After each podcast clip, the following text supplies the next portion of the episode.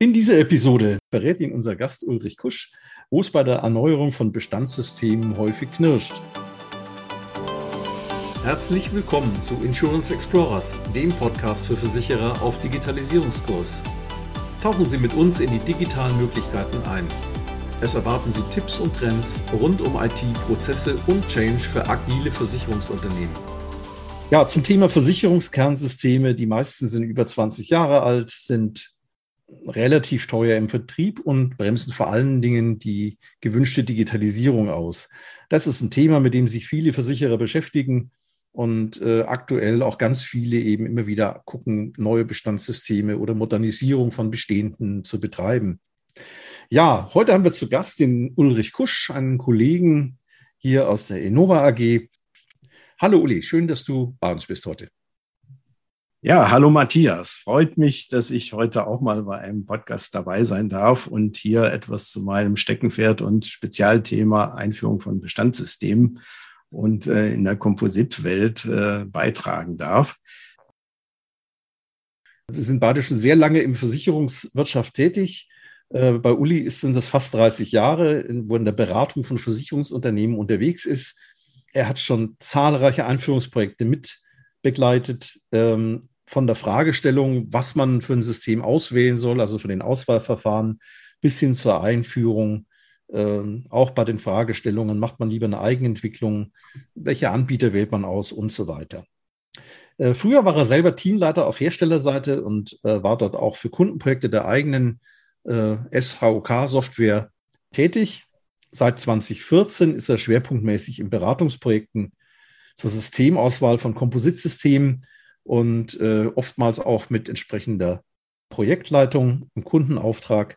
Und last but not least, und äh, das ist ein sehr spannendes Thema, ist er Mitautor einer Marktstudie über Bestandssysteme im Kompositumfeld ähm, und hat daher einen extrem guten Überblick über die Anforderungen von Versicherungen, von Markttrends und Systemen, die diese Anforderungen erfüllen wollen.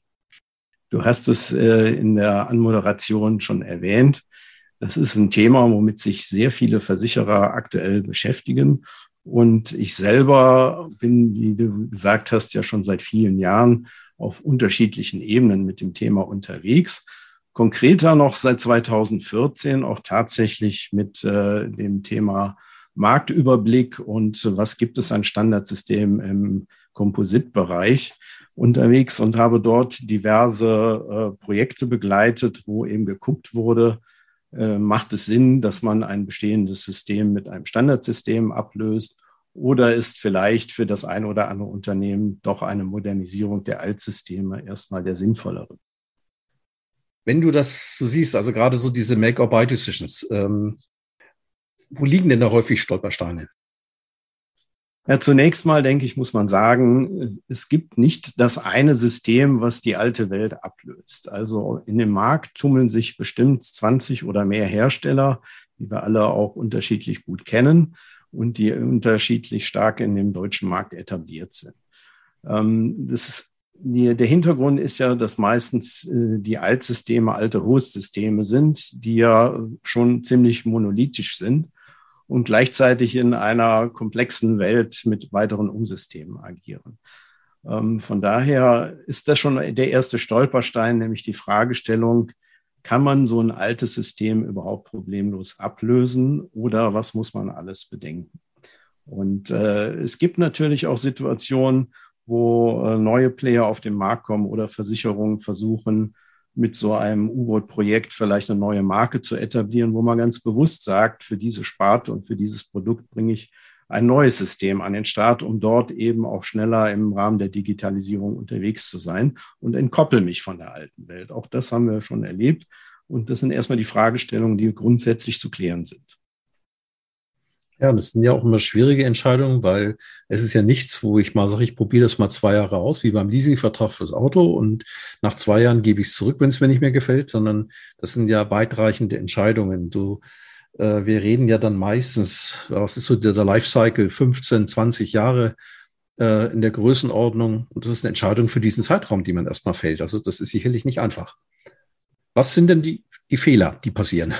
Ja, also man muss sich erstmal bewusst werden, dass man eben ein altes System in aller Regel ablöst, was eben schon 15, 20 Jahre gegebenenfalls am, äh, am Start ist und auch dort natürlich von den äh, äh Mitarbeitern im Unternehmen dann auch entsprechend entweder geliebt oder gehasst wird, je nachdem, wie man damit zurechtkommt. Aber es ist auch eine Entscheidung, wo man eigentlich davon ausgehen kann, auch wenn sich die Zyklen alle beschleunigen, dass ein System auch wieder eine Mindesthaltbarkeit von äh, 10 bis 15 Jahren eigentlich wieder erwarten darf. Das heißt, man hat eine weitreichende Entscheidung für die Zukunft. Und äh, das, was da schon eine Schwierigkeit ausmacht, ist, so lange in die Zukunft zu schauen. Das heißt, man braucht eine Perspektive, eine Vision, was man eigentlich auch in der Zukunft als Unternehmen in seinem Geschäftsumfeld machen möchte. Es reicht ja meistens nicht nur äh, aus, dass man genau das abbildet, was man schon hat, sondern ein System muss zukunftsfähig sein und muss auch für einen längeren Zeitraum dann eben die Anforderungen erfüllen, so dass man nicht wieder in kürzester Zeit äh, vor der Frage steht, äh, reicht das, was ich habe, aus oder muss ich dann schon wieder Veränderungen, Modernisierungen und Erweiterungen vornehmen? Stelle ich mir schwierig vor. Das ist ein bisschen so, als ob man eine Umfrage gemacht hätte, ob man ein iPhone braucht. Und äh, jeder, der die Zeit noch erlebt hat, damals äh, bei diesem Paradigmenwechsel, weiß, die Antwort wäre gewesen, nein. Ich habe ein Fotoapparat, ich habe alles andere, ich äh, und telefonieren, das kann ich mit dem Handy. Und äh, das iPhone hat uns eines Besseren belehrt. Aber ist es denn auch so ein Stückchen so in diese Richtung oder ist Paradigmenwechsel zu weit gesprungen? Ja, auch das muss man, glaube ich, wieder ein bisschen betrachten. Wie weit sind denn die einzelnen Häuser, die einzelnen Unternehmen, die sich mit dem Thema beschäftigen? Also da haben wir ja auch die gesamte Bandbreite. Wir haben die großen ähm, etwas konservativen Versicherer, die äh, vielleicht erstmal ein gutes Geschäft machen und auch dort eigentlich daran interessiert sind, dass das natürlich auch in, mit einem neuen System genauso gut und wahrscheinlich hoffentlich noch effizienter abgebildet werden kann, die aber gleichzeitig dann eben gucken, wie kann ich denn noch äh, neue Marktsegmente erschließen, die ich bisher mit dem alten System vielleicht nicht erreiche und was auch immer wichtiger wird, auch neue Kundengruppen, weil gerade im Privatkundengeschäft ist es ja so, dass eben, so wie du es gerade gesagt hast, diejenigen, die mit dem iPhone arbeiten oder die das für eine Selbstverständlichkeit halten, natürlich äh, auch in diese Situation hereingewachsen sind. Das heißt, es waren am Anfang doch überwiegend die jungen, dynamischen, äh, IT-bewussten äh, Kollegen, die so etwas erstmals in die Hand genommen haben. Aber mittlerweile ist es doch so, dass es doch praktisch in allen Bevölkerungsschichten auch verbreitet ist.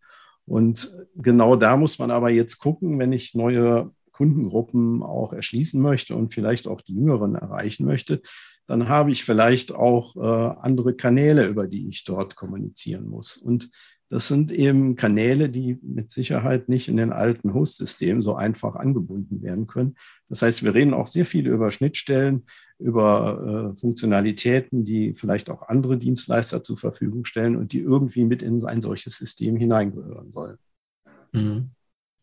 Wenn man mal einen Schritt äh, nochmal zurückgeht und sagt, also wenn ein Unternehmen, nehmen wir an, es hat sich dafür entschieden, sagt, wir wollen etwas kaufen, weil wir den Charme eines Standardsystems sehen, oft geprägt von BaFin-Anforderungen, wo permanent was Neues kommt und man gerne möchte, dass das mit eingebaut wird, man sich nicht darum auch noch kümmern muss. Ähm, welche, welche Bereiche äh, sind denn davon erstmal betroffen? Ja, vorneweg steht ja auch die Fragestellung, warum will ich denn vielleicht von einem Standardsystem, was, oder äh, nee, nicht von einem Standardsystem, sondern von einem selbstentwickelten System ähm, auf ein Standardsystem gehen. Grundsätzlich wird es so sein, dass heutzutage der sinnvollere Weg sicherlich ist, sich mit einem Standardsystem zu beschäftigen, weil einfach die Anforderungen, ein neues System komplett in Eigenregie zu entwickeln, unheimlich Ressourcen, Kapazitäten und letztendlich auch Geld äh, bindet. Man hat da eine Aufgabe vor sich, die meistens über Jahre erstmal zu bewältigen ist. Und insofern kann man schon sagen, der Markt gibt es her, dass man doch durchaus ausgereifte Systeme finden kann, die eben das, was die meisten Versicherer als Geschäft machen und bei aller Wertschätzung in vielen Sparten ähnelt es sich ja, was der eine und der andere Hersteller ähm, letztendlich anbieten und was der andere, eine oder andere Versicherer nachher auch nachfragt, so dass man durchaus auf ein Standardsystem doch eher wechseln sollte, wenn man dazu die Möglichkeiten hat. Andererseits ist die Frage, wenn ein System gut läuft, muss man sich auch die Frage stellen, never change a running system. Und warum will man denn überhaupt eventuell von einem Host-System weg? Da ist es sicherlich so, dass zum einen die Kostenstrukturen dort erheblich höher sind als das, was man mit neuen modernen Systemen erwarten kann. Aber viel wichtiger ist, die Leute, die sich mit den Systemen auskennen, die, die in der IT beheimatet sind und solche Systeme auch weiterentwickeln und warten können, die werden einfach immer weniger. Weil ein, ein großer Punkt, warum überhaupt nach neuen Systemen geguckt wird, ist, dass es heißt, unsere Mitarbeiter gehen in den nächsten zwei, drei oder fünf Jahren in Rente, in Ruhestand und wir haben keinen Nachwuchs mehr, der diese alten Systeme noch kennt und äh, entsprechend pflegen will. Und von daher ist das sicherlich schon ein Treiber für so eine Entscheidung, auch auf ein neues System zu gehen. Ja, und an vielen Stellen hat man ja auch generell den, den Wechsel das ist die strategische Entscheidung des Unternehmens. Es wirkt vom Host hin zu anderen Architekturen. Also von dem her äh, ist es sicherlich auch mit ein Treiber. Ja, aber nochmal zurück zu den, zu den Bereichen. Also ich sag mal so, typischerweise äh, trifft man ja bei der Auswahl eines solchen Systems äh, neben den kaufmännischen Bereichen einerseits auf den Fachbereich und andererseits auf den IT-Bereich. Ähm, wer kommt denn in der Regel auf, auf einen Hersteller zu? Ist das der Fachbereich oder ist das der IT-Bereich? In aller Regel bekommt die IT den Auftrag, sich umzuschauen, in Anführungsstrichen, was es denn so gibt auf dem Markt. Und das kann auch gleich ein Stolperstein sein, weil die Frage ist natürlich immer, wie stattet man eine solche Runde aus, die sich jetzt eben mit einem neuen System beschäftigt. Und ähm, wenn es die IT macht, was erstmal durchaus sinnvoll ist, dass dort der Auftrag auch beheimatet wird, dann hat man natürlich schon mal eine erste Gefahr, dass erstmal aus der Sicht der IT geguckt wird, was ist denn das, was wir in Anführungsstrichen aus IT-Sicht gut finden. Und dann wird sehr viel auf die entsprechenden Features geschaut oder auch äh, entsprechenden technischen Fachbegriffe, die es so gibt und die man überall aufschnappt und sagt, das muss es dann auch können. Ähm, gewissermaßen ist aber mindestens genauso entscheidend, was jetzt der Fachbereich oder auch nachher die Anwender eigentlich von so einem System erwarten können und auch wollen. Und von daher, ähm, es ist so, die IT hat meistens den Auftrag, hat aber in den seltensten Fällen auch direkt einen Überblick über den Markt und man sollte es einfach nicht unterschätzen. Wir haben auf dem deutschen Markt äh, mehr als 20 äh, Hersteller, die sich in dem Markt tummeln und dort Marktanteile gewinnen wollen und die in den letzten Jahren äh, mehr oder weniger erfolgreich waren, das auch zu schaffen. Und es ist sicherlich so, dass es einige Player gibt, die ähm, dort äh, sich einen Namen gemacht haben. Aber es gibt auch noch einige Hersteller, die in Nischen tätig sind oder die eigentlich ein gutes System haben, aber noch nicht die großen Erfolge an der Stelle haben. Und äh, wenn jetzt eine IT den Auftrag hat, äh, sich dort umzuschauen, dann passiert durchaus schon mal Folgendes, nämlich die, die einen bekannten Namen haben, die werden dann angesprochen und haben auch oftmals die Chance, dann sich zu präsentieren. Aber mit einer Produktpräsentation ist es ja an für sich noch nicht getan, sondern man braucht sicherlich zunächst mal einen Anforderungskatalog und der muss eben im Haus nach den Geschäftszielen mit dem, mit dem, mit der IT und dem Fachbereich und eigentlich auch noch weiteren Beteiligten abgestimmt sein. Und dann kann man sich erst auf die Suche machen. Und das ist schon ein längerer Prozess. Und aus unserer Sicht macht es sicherlich Sinn, dass man sich äh, in diesem Prozess dann auch Fachleute von extern dazu holt, die eben den Markt schon kennen und die einen solchen Auswahlprozess dann zum einen steuern können, weil sie die Erfahrung haben.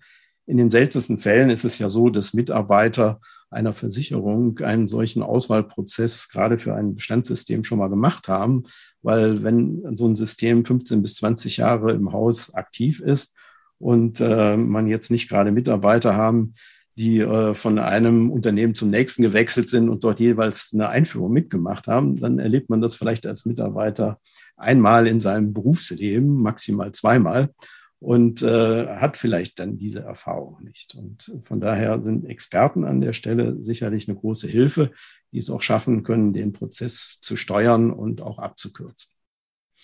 Naja, das ist das eine. Aber die andere Sache ist, dass vorhin gesagt, der Fachbereich, also der IT-Bereich fängt an. Äh, aber beim Fachbereich ist es denn nicht so, wenn ich den Fachbereich frage, was wollt ihr haben, dann sagen die mir doch, naja, ich hätte gern das, was ich bisher hatte. Am besten alles an derselben Stelle. Wenn er vom Host kommt, sagt er, ich hätte gern dort auch Shortcuts und ähnliches, weil Maus und so gibt's ja nicht. Also ähm, und, und dann vielleicht die ein oder andere Sache, die hätte er gern ein bisschen schneller und ein bisschen schöner. Aber äh, so Richtung neue Prozesse oder neue Welten äh, ist doch dann aber eher nicht die Anforderung. Oder sehe ich das falsch? Ja, Matthias, das ist genau ein wichtiger Punkt, ähm, wo man mit dem Fachbereich natürlich auch in rechtzeitige und frühzeitige Kommunikation kommen muss. Ein Anwender, der ist ja froh, wenn er sein System beherrscht und ähm, gerade in der alten Welt hat er oft lange Zeit gebraucht, bis er das eben gut beherrscht. Und das ist das, was er kennt. Und Systeme in der heutigen Zeit sehen selten so aus wie vor 15 oder 20 Jahren, als die alten Systeme entwickelt wurden. Sprich, schon allein das Look and Feel ist ein ganz anderes. Ein Sachbearbeiter ist oft gewohnt, dass er in den alten Masken alles auf einen Blick hat. Und zwar mit irgendwelchen Kürzeln versehen und äh, wie du schon sagtest, weniger mit Maussteuerung, sondern mit Kürzel und Tastensteuerung. Damit kann ein Mitarbeiter durchaus sehr schnell und effektiv arbeiten und das ist das, was er gewohnt ist. Wenn er jetzt ein neues System äh, letztendlich an die Hand bekommt, dann ist es doch meistens so, dass das webbasierte Systeme sind und die funktionieren in der Regel doch erstmal ganz anders. Das heißt, man wird nicht mehr alles vollgepropft auf eine Maske bekommen, sondern in, in, aller Regel so, dass man das, was man braucht, auch sieht. Das ist ja erstmal ein Vorteil. Man sieht es auch in Klartext in aller Regel und nicht durch irgendwelche Kürzel, was natürlich auch den Grund hat, dass zum Beispiel neue Mitarbeiter sehr viel schneller und effizienter in solche Systeme eingearbeitet werden können. Das heißt, Jüngeren, die es auch gewohnt sind, mit solchen Systemen zu arbeiten oder mit ähnlichen Applikationen unter Windows, die äh, haben auch eine ganz andere Erwartungshaltung, was eben auch so ein Bestandssystem letztendlich dann äh, machen soll und wie es reagieren soll. Und da hat man durchaus einen Konflikt äh, zwischen denen, die mit einem alten System gut und effizient arbeitet und denen, die jetzt äh, auf ein neues System setzen und dort entsprechend andere Erwartungen haben. Ähm, das ist tatsächlich so. Und dann ist es natürlich so, wenn du gesteuert wirst über eine Applikation, dann hast du aber in aller Regel unter Windows oder unter, unter browserbasierten Anwendungen die Notwendigkeit, dass du entsprechend gewisse Dinge aufklappst, die sich dann entsprechend über äh, längere Bildschirme auch äh, dann äh, aufklappen und äh, entsprechend durchgescrollt werden müssen. Und das ist etwas, was ganz anders ist. Also diejenigen, die mit Kürzeln arbeiten und an einem, an einer Maske alles sehen wollen, für die sieht das dann teilweise erstmal weniger effizient aus. Was oft vergessen wird, ist eben die Tatsache, dass man ja gar nicht erst alles gezeigt bekommt, sondern nur das, was man äh, effektiv für die jeweiligen Anwendungsschritt benötigt. Und das ist natürlich auch ein Ziel im Rahmen der Digitalisierung und das, was man von neuen Systemen fordert, dass viel mehr im Hintergrund in Dunkelprozessen abgearbeitet wird und von dem System selber auch äh, überprüft wird, ob die äh, entsprechenden Voraussetzungen für den jeweiligen Arbeitsschritt überhaupt gegeben sind. Ja, du hast jetzt vorhin das schon angesprochen, das Thema Erwartungsmanagement. Ähm, Jetzt ist es ja oft so, wenn was Neues kommt, äh, dann ist das äh, egal, mit jedem neuen Produkt, was man sich erwirbt, erhofft man sich ja, es wird alles besser, schöner, schneller, ruhiger, wie auch immer. Und das ist bei Versicherungen, glaube ich, auch nicht anders. Äh, wie kriegt man das denn geregelt, dass das vernünftig funktioniert? Ja, das Wichtigste ist erstmal, dass man nicht nur auf die Features schaut, die ein System bereitstellt, sondern ähm, es ist wichtig, dass man eine Funktionalität äh, zugrunde hat, mit der letztendlich die ganzen Anforderungen äh, ineinander greifen, dass die Prozesse nicht mehr so, wie sie bisher gelaufen sind, laufen. Das ist eine Folge davon in aller Regel, sondern dass man sich an einen standardisierten Prozess hält, der auch durch das System vorgegeben wird. Und ähm, das ist auch immer gleichzeitig eine Schwierigkeit, weil jeder Versicherer hat in aller Regel irgendwo einen Satz im Fachbereich immer fallen gelassen, wo man sagt, aber bei uns ist das ja speziell und anders. Und das mag auch so sein, dass es irgendwie speziell abgebildet ist in den, in den bisherigen Systemen. Aber ganz am Anfang muss immer die Frage stehen, will ich das denn zukünftig auch so haben, wie ich es bisher habe? Oder will ich es nicht mich ein bisschen öffnen in die Richtung, dass ich schaue, wie ist es denn vorgesehen vom System? Und da ist es dann eben auch wichtig zu gucken, wie unterscheiden sich denn die einzelnen Systeme? Weil eventuell ist das, was ein modernes System ja bereitstellt, unter dem Standardgesichtspunkt auch so, dass es durchaus effizient ist. Und es muss von beiden Seiten effizient sein. Wenn jeder seine Sonderlocke und den äh, Wein in alten Schläuchen wieder haben möchte, dann weicht man sehr schnell vom Standard ab. Und das ist mit Sicherheit ein Kardinalfehler, den man machen kann, wenn man ein neues System anschafft, dass man letztendlich ein System nachher hat, was mit einem Standard nicht mehr viel zu tun hat. Das äh, fällt den meisten dann auf, wenn es neue Versionen, neue Releases gibt, die eingeführt werden sollen und dann mit einem halben bis einem Jahr Verspätung eingeführt werden, weil das alles nachgezogen werden muss und äh, das dann auch getestet werden muss, ob das dann noch alles funktioniert. Das ist vermutlich das, was du meinst, oder? Das ist richtig. Ähm, der Testaufwand ist sicherlich auch etwas, was nicht zu unterschätzen ist. Ähm, grundsätzlich ist es ja so, dass auch ein Treiber ist Time to Market mit neuen Versicherungsprodukten. Und im Altsystem ist es nun mal so, dass die meisten Versicherungsprodukte, wenn sie neu ins System sollen, ähm, oder auch nur Tarifgenerationen programmtechnisch umgesetzt werden müssen. Das heißt, ähm, dort sind die äh, IT-Abteilungen dann gefragt und diese bilden auch größtenteils dann den Flaschenhals, wenn ein neues Produkt zeitnah an den Markt gekommen, äh, kommen soll. So, und damit verbunden sind aber immer gleichzeitig große Programmänderungen und äh, entsprechend dann erhebliche Testaufwände. Und die machen gewisse Release-Zyklen notwendig und äh, widerstreben einem, äh, einer, einer schnellen Einführung. So, das ist etwas, was in modernen Standardsystemen zunächst mal anders vorhanden sein sollte, nämlich alleine durch die Klassifizierung mit modernen Produktkomponenten und den entsprechenden Konfigurationsmöglichkeiten sollte es möglich sein, äh, auch vielleicht auch beim erstmaligen Produkt, dass man auf äh, basierenden Templates äh, aufsetzen kann und von dort aus eben die Produkte schnell umsetzen kann und in den Markt bringen kann. Aber auch da ist meiner Meinung nach immer ein äh, Kardinalfehler schon zu sehen, weil natürlich die Hersteller gerne an den Versicherungskunden gehen und sagen, also wenn ihr unser System nimmt, dann seid ihr eigentlich frei von der IT. Das heißt, das funktioniert so einfach, dass der Fachbereich das konfigurieren kann.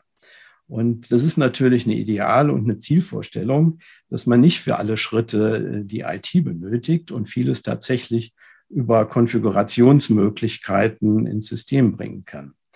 Aber meine Erfahrung an der Stelle ist auch, dass es dann doch in der Praxis oftmals nicht so ist, dass man ganz ohne die IT auskommt oder zumindest mal ohne die wirklich gut geschulten Experten. Das heißt, auch für solche Aufgaben muss man erstmal die entsprechenden Leute finden, die affin sind. Und man muss äh, entsprechend diese auch vor allen Dingen grundlegend ausbilden. Das passiert mit Sicherheit äh, auf einem guten Weg, wenn man die direkt im Projekt mit einbezieht, auch mit dem Hersteller zusammen, dass man die entsprechend schult, dass die auch solche Dinge machen können. Aber an vielen Stellen ist es dann doch so, dass man es vielleicht schon allein aus Kapazitätsgründen nicht schafft oder weil es doch so in die Tiefe geht, dass man ein paar Spezialisten braucht. Und ähm, die Erfahrung ist auch, dass man bei dem einen oder anderen Hersteller dann im Projekt nachher sehen muss, es reicht nicht aus, nur die geschulten äh, Fachbereichsmitarbeiter für solche Dinge zu haben, sondern man braucht dann entweder die eigene IT doch zum gewissen Grade oder eben den Hersteller, der die Aufgabe fein übernimmt. Das ist jetzt gerade ein schönes Stichwort, äh, der Hersteller. Ähm, ich meine, idealerweise sagt einem das ein Hersteller ja alles. Das wäre ja die schöne Welt wäre, der sagt ihm, pass mal auf, du kannst es zwar konfigurieren, aber am Ende, wenn es dann Probleme gibt mit den Umsystemen, brauchst du dann doch einen ITler. Und äh, ja klar, man braucht keine IT, aber der Fachbereich muss IT-Kräfte einstellen. Also das ist ja auch nicht der Sinn der Sache. Und ähm, Jetzt ist es ja so, es gibt viele Versprechungen, es gibt viele Anbieter, die da buhlen in dem Markt. Also wenn ich die Lebensversicherungsmarkt angucke, da ist die Anzahl überschaubar, da gibt es keine fünf Systeme. Ähm, aber äh, im, im Kompositbereich gibt es, du hast mal vorhin gesagt, so 20, wahrscheinlich sind es sogar noch mehr, aber 20 relevante Player, die im Markt sind.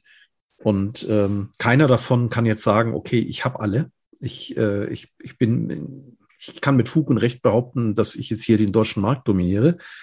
Aber wie sucht man denn dann eigentlich den richtigen Partner aus? Was, was ist denn der richtige Partner? Ich meine, die IT sucht nach Features und nach, äh, nach, nach, ein, nach einer Technologie. Der Fachbereich will, dass alles wieder so läuft wie vorher und vielleicht noch ein bisschen besser. Äh, aber wie finde ich den richtigen Partner? Genau, der richtige Partner, das ist ganz entscheidend und das ist auch etwas, was wir in den Projekten in den letzten Jahren immer stärker festgestellt haben. Auswahlprozesse werden häufig über irgendwelche Fragenkataloge gesteuert, die einen IT-Anteil haben an Fragen und eben einen Fachbereichsanteil an Fragen und selbstverständlich auch noch die kaufmännischen Fragen. Das, was ganz schwer ist, ist einzuschätzen, wie läuft nachher ein Projekt ab. Und da, das ist genau die Frage, die darauf abzielt, wer ist nachher auch der richtige Partner. Weil es wird viel zu viel aus meiner Sicht zunächst mal auf die Features geguckt, die so ein System bereitstellt und viel zu wenig auf die Erfahrung der Leute, mit denen man zusammenarbeitet. Das sind sicherlich die in den eigenen Häusern, die dafür notwendigen Mitarbeiter, die sinnvollerweise einen Erfahrungsschatz haben sollten, sowohl aus der Fachlichkeit wie aus der IT oder natürlich auch projekterfahren sein sollten. Aber wesentlich wichtiger ist natürlich, mit wem mache ich das denn auf der Herstellerseite zusammen, mit wem äh, schließe ich eine Kooperation eben in der Regel dann ja über viele Jahre. Es ist ja auch nicht nur das Einführungsprojekt in Anführungsstrichen, was ja meistens auch schon über mehrere Jahre geht, sondern es ist ja nachher auch die Unterstützung im laufenden Betrieb, wenn entsprechende Anpassungen oder Features oder Vorgaben rechtlicherseits umgesetzt werden müssen. Und ähm, ja, wie findet man den richtigen? Da denke ich, ist es erstmal wichtig, dass man ein Vertrauensverhältnis aufbaut. Und ähm, der deutsche Markt ist schon sehr speziell. Es gibt auch viele ausländische Hersteller, die versuchen, den deutschen Markt zu entern.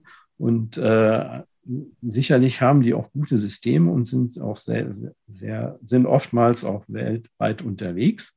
Aber auf dem deutschen Markt ist es natürlich auch wichtig, dass man weiß, was einen auf dem deutschen Markt hier erwartet. Das heißt, äh, die Spezialitäten, ähm, die nachher umzusetzen sind, die muss ein Hersteller auch schon mal kennen und am besten Fall auch im System schon umgesetzt haben.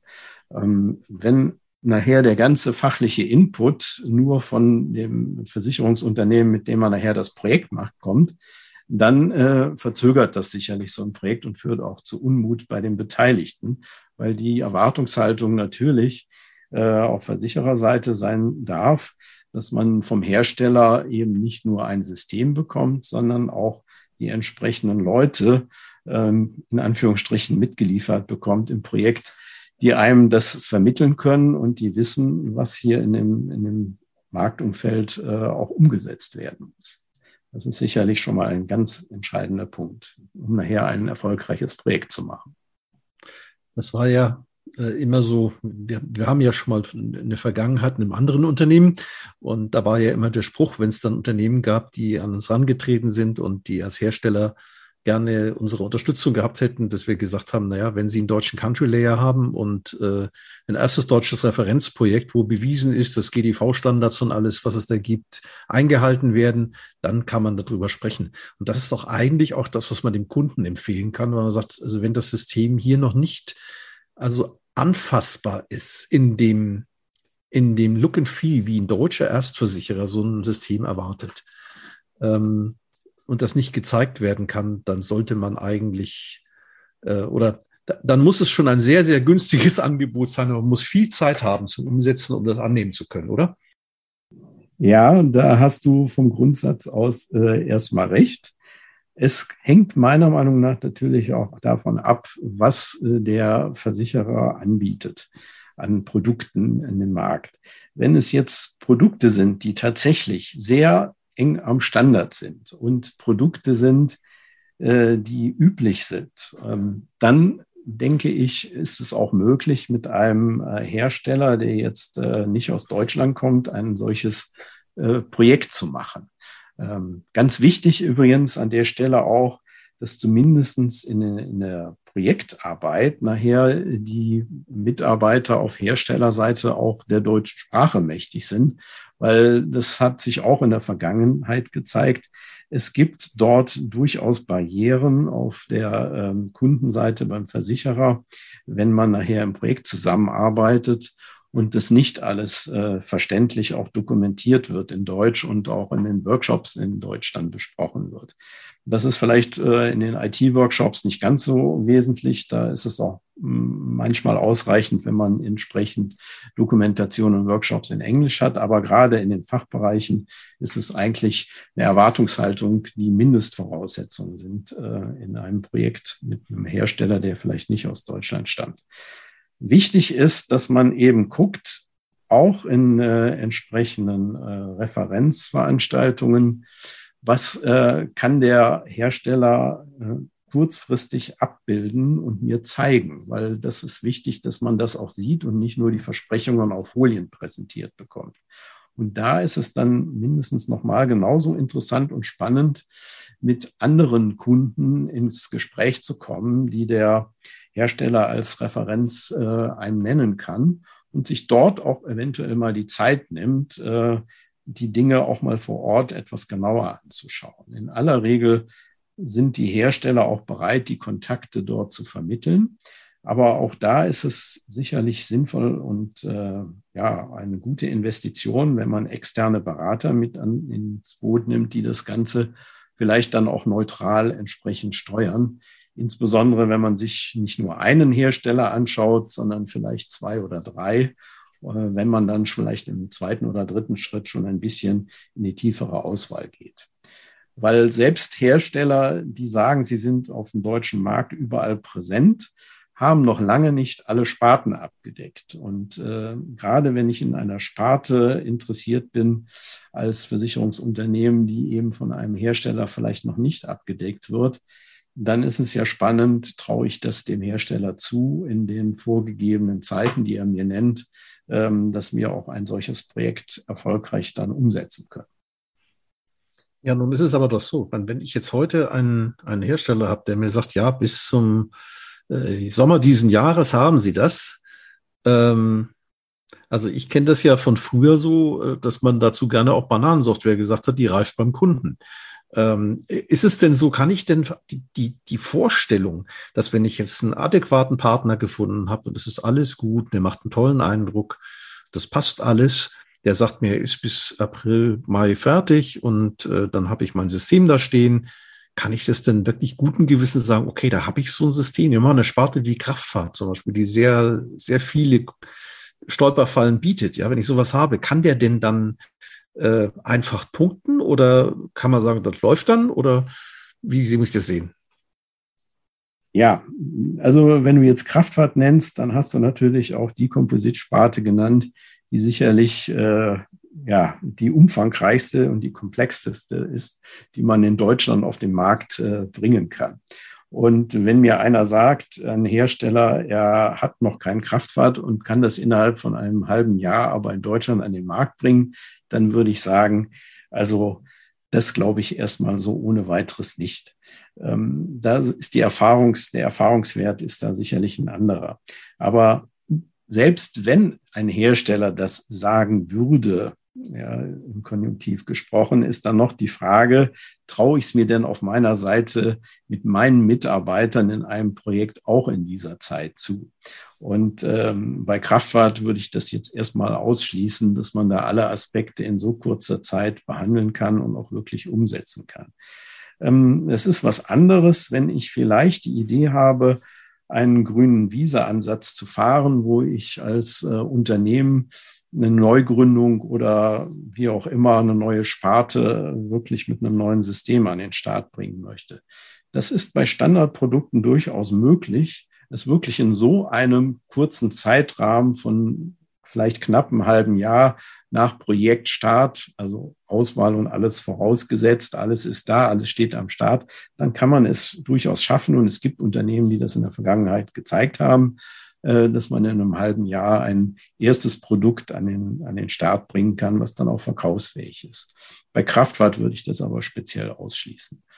Mhm. Da sind die Spezialitäten im deutschen Markt doch äh, zu tiefgreifend und man muss eben auch mit anderen Partnern, mit den entsprechenden GDV-Schnittstellen, mit äh, Versichererwechselbescheinigungen und Ähnlichem, mit den anderen Versicherern kommunizieren. Und was wir am Anfang mal angesprochen haben, man darf es nicht vergessen, all diese Prozessschritte müssen auch irgendwie getestet werden. Und äh, da sind immer mehrere dran beteiligt, um das sinnvoll hinzubekommen. Und das braucht einfach auch seine Zeit und es braucht vor allen Dingen eine Struktur, wie man so etwas abbildet.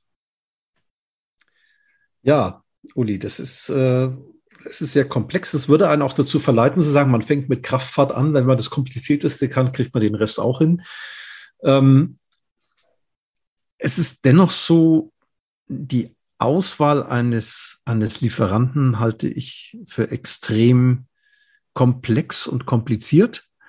Und äh, wir haben gesehen, okay, es gibt die einige andere Stolperfalle, äh, in die man reinrennen kann. Ich ähm, habe auch einen Blick auf die Uhr. Die Zeit ist, ist eigentlich schon um. Ich könnte mit dir jetzt noch stundenlang drüber da sprechen, weil ich glaube, da gibt es auch noch eine ganze Menge Themen, die man, die wir jetzt nur angerissen haben und die da auch tiefer gehen könnten. Ähm, ich, ich würde gern mal so ein bisschen so resümieren und ein bisschen zusammenfassen, über was wir heute gesprochen haben. Ne? Wir haben gesagt, okay, ähm, Stolpersteine liegen darin, dass man, dass man die bestimmte Bereiche, den Fachbereich zu spät einbezieht oder gar nicht einbezieht, dass man zu sehr auf Features guckt. Dann äh, ist es so, den Fachbereich, da ist wichtig, dass man den dazu führt, dass er nicht nur den Rückspiegel guckt, sondern auch, was hat man künftig wahrscheinlich für Anforderungen, die da kommen werden, dass man die auch erfüllen kommen muss.